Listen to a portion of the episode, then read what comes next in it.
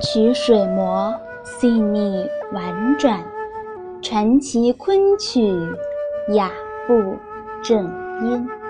大家好，欢迎来到中国昆曲社电台的周六夜话节目，我是苏苏。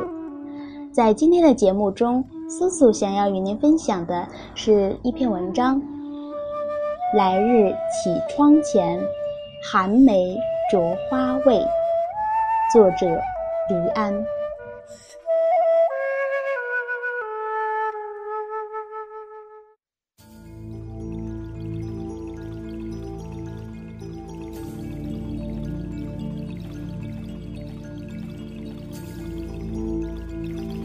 为梅花奖奔忙的那段日子，我初为人父，总是挥汗如雨的从排练场赶回家，看到襁褓里的女儿，对责任、对生命、对流逝的时间，有了别样的感悟。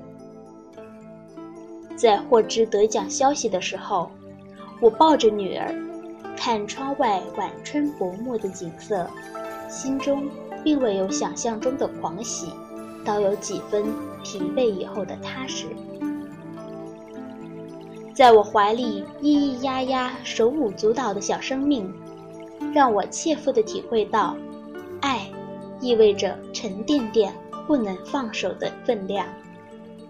对孩子是这样，对昆曲也是。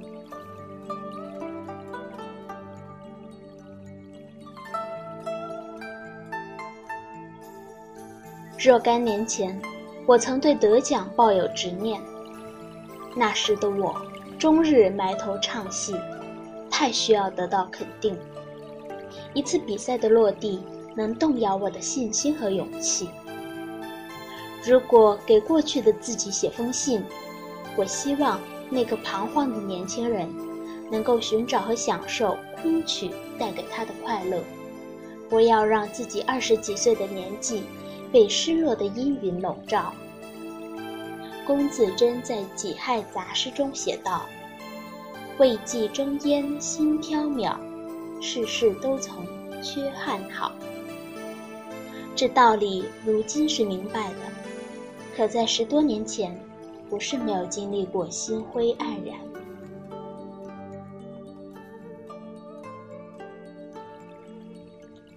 那年我二十六岁。在略微暗淡的心境下开牌商事，而今回头看，商事是一次交织着无奈和冲动的尝试，几乎每一个环节都不成熟。许多在当时以为敢为同行先的创新，待时过境迁后，自己也意识到欠妥。年岁渐长。伤势已有十日不见于舞台，我无意回避他曾经并至今受到的争议，但我始终感激那个在心绪郁郁的冬天，能够和涓生狭路相逢。排练的过程并不快乐，因为对自己的不自信，因为看不清未来的方向，也因为这戏。原本就是压抑的。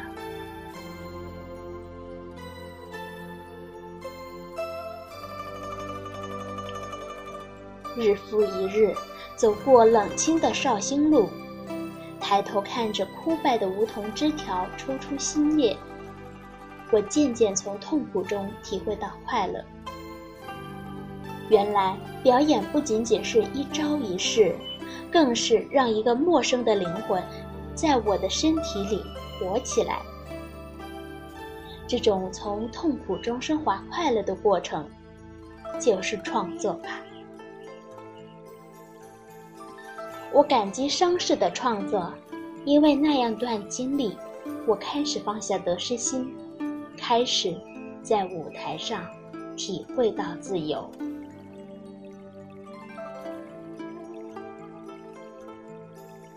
从2003年初小剧场昆曲商事的成功，到2009年我在第四届昆曲节上以《紫钗记》摘得青年演员表演榜首，期间经过了六个多年头。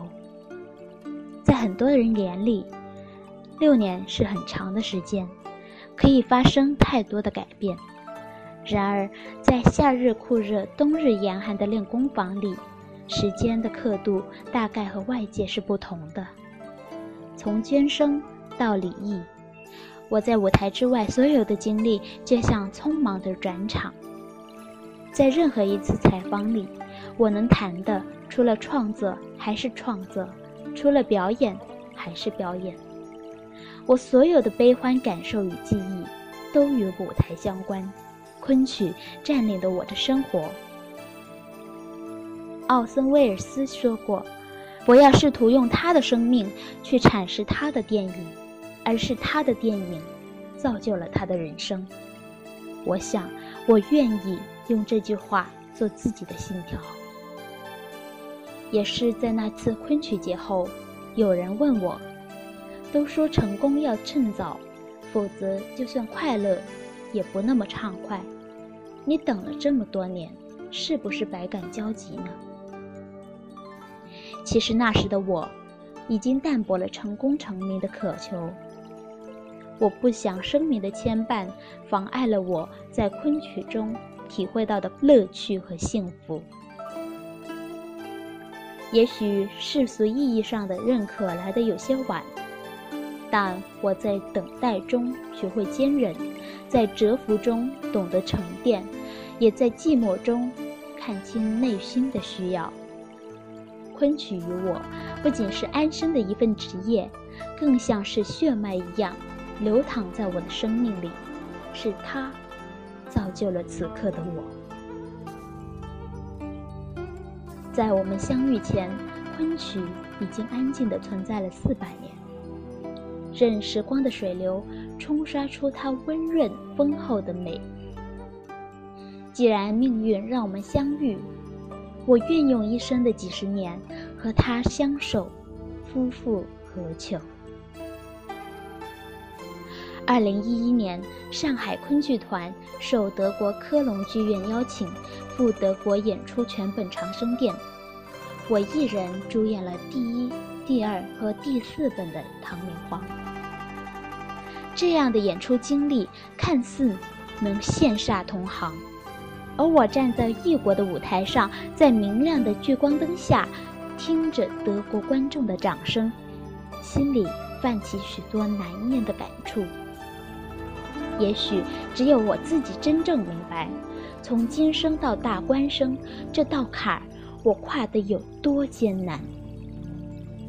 那些反复听于振飞前辈留下的老录音的长夜，埋首史书和唐传奇的日子，在五莲花的旋律里无限贴近的帝王末路苍凉心境，还有在舞台上情到深处为李隆基和杨玉环洒下的泪水，点点滴滴成了刻骨铭心的记忆。最初演迎相哭相，我会落泪不止。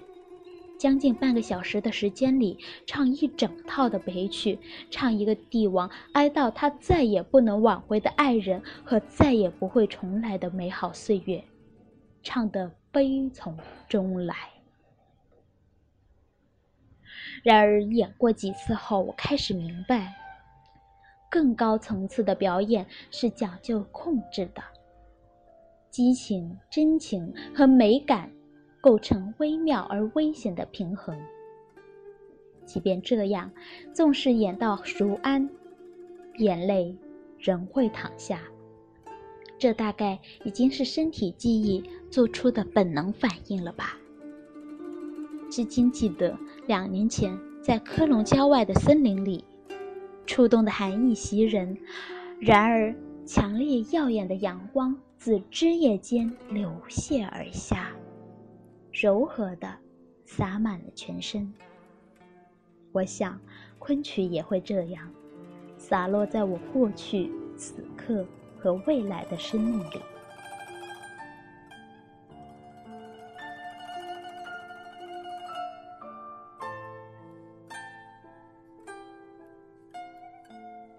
让我和梅花奖结缘的。是二零一二年的景阳钟，被剧团委以重任时，我意识到自己要面对的是一次异常艰难的攻坚战。崇祯皇帝是大官绅的代表角色，唱念以沧桑为底色。从大厦将倾时的无望悲切，演到帝国覆灭时的绝望疯狂，直至尘埃落定的死寂。这样的角色对我而言没有可以参考的先例，虽有蔡正仁老师主演的《撞钟分工》在前，可以让我少走弯路。然而，传统折子戏毕竟不同于一台完整的戏。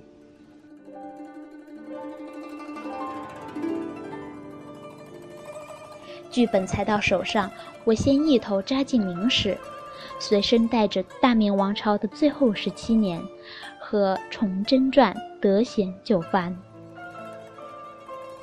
在张廷玉的《明史》和张岱的《石馈书》里找和崇祯相关的段落，这也许是我做演员这几年做的最多的案头准备。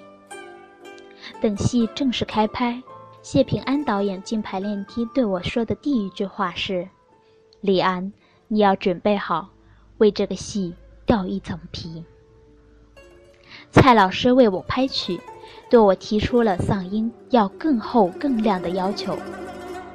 导演布置了诸如搓布、圆场、甩发、耍白领等一系列的技巧。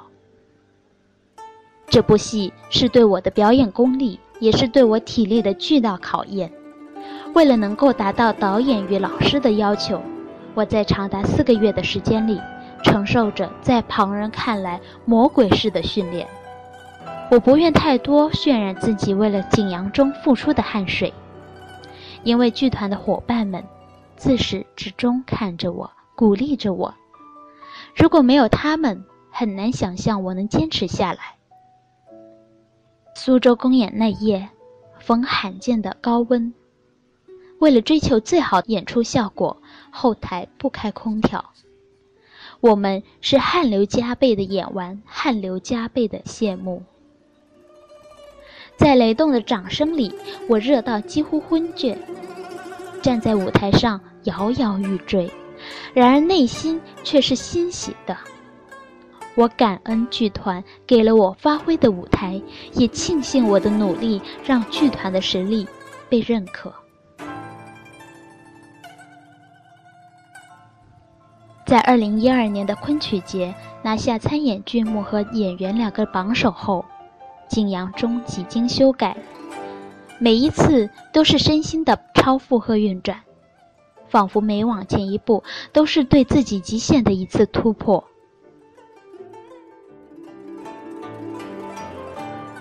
为了景阳钟，我经历过信心的动摇，承受了体力和情感的透支。在所有这些与工作相关的辛苦与疲累之外，我最歉疚的，是牺牲了太多陪伴家人的时间。好几次，怀孕的妻子坐在剧场里看我演出，我却忙碌到陪她度周末的空闲也没有。甚至在我们难得的闲聊里，说的不是即将到来的孩子，而是我的工作。甚至在女儿初到人间的几个月里，我为了马不停蹄的演出和排练，总是隔了好些天才能抱抱她，陪着她。小人儿日长夜大，提醒我错过了多少再也不会重来的瞬间。梅花奖比赛前夕，一位记者问我是否期待得奖。我说，我把奖项看得很淡然，这是真心的，因为对景阳钟、对崇祯这个角色，我是没有遗憾的。我所有的能量释放在舞台上，我能做到的最好的自己也在舞台上。三十七岁的我，早已不是那个在奖项中寻找肯定的不自信男孩。也许这就是老师所说的成熟，是旁人评价的内心强大。那时刻站在梅花奖门槛上的我，内心没有胆怯，没有不甘。在静静流逝的时光里，我并未经历层冰积雪的磨难，就已从岁月中得到了许多馈赠。唯一让我惶恐的，不是得到的不够多，而是付出的尚少。记得许多年前，我还是初入戏校的孩子，我的老师们从北京带着梅花奖再遇回到学校。那时，他们的成就和他们的梅花奖，对我而言是遥远而不可及的存在。而他们留在我心底最初的印象，并非拒人千里的光芒。而是以一份沉重热切的责任感，护着我们这些小苗，规划昆曲更好的未来。我依然记得，岳老师带着我们几个十岁出头的男孩子，在校园里练功唱曲的场景。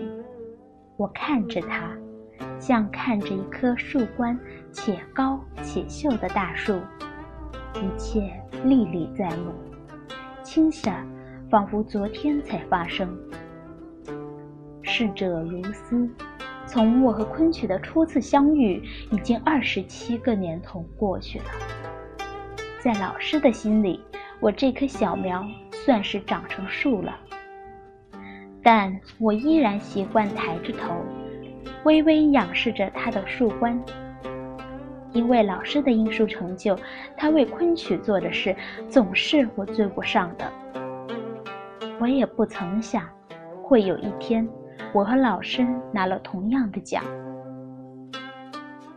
这一株梅花，此时盛开在我的艺术生命里，仿佛提醒着我，自己已经不再是懵懂的孩子了，该像老师那样，不止尽心于自己的表演，更为昆曲的传承发扬，挑起一担重责。王维写过一首杂诗，那首诗里经历了沧桑变故的诗人，任往事百转千回，只漫不经心地问一句：“来日绮窗前，寒梅着花未？”也许若干年后，我会像我的老师那样，教很多的孩子，看着他们长大，在舞台上迸发光芒。给昆曲描一张年轻的侧脸。到那时，若聊起和梅花奖有关的经历，我希望自己能轻描淡写地说一句：“旧日绮窗前，寒梅曾着花。”本期文案原载于玉山草堂第五期。作者黎安，更多精彩内容，请关注中国昆曲社微信公众账号，输入“昆曲社”的全拼就可以订阅有声有色、赏心悦目的大雅昆曲微刊了。感谢您一直以来的关注和聆听，我们下期再见。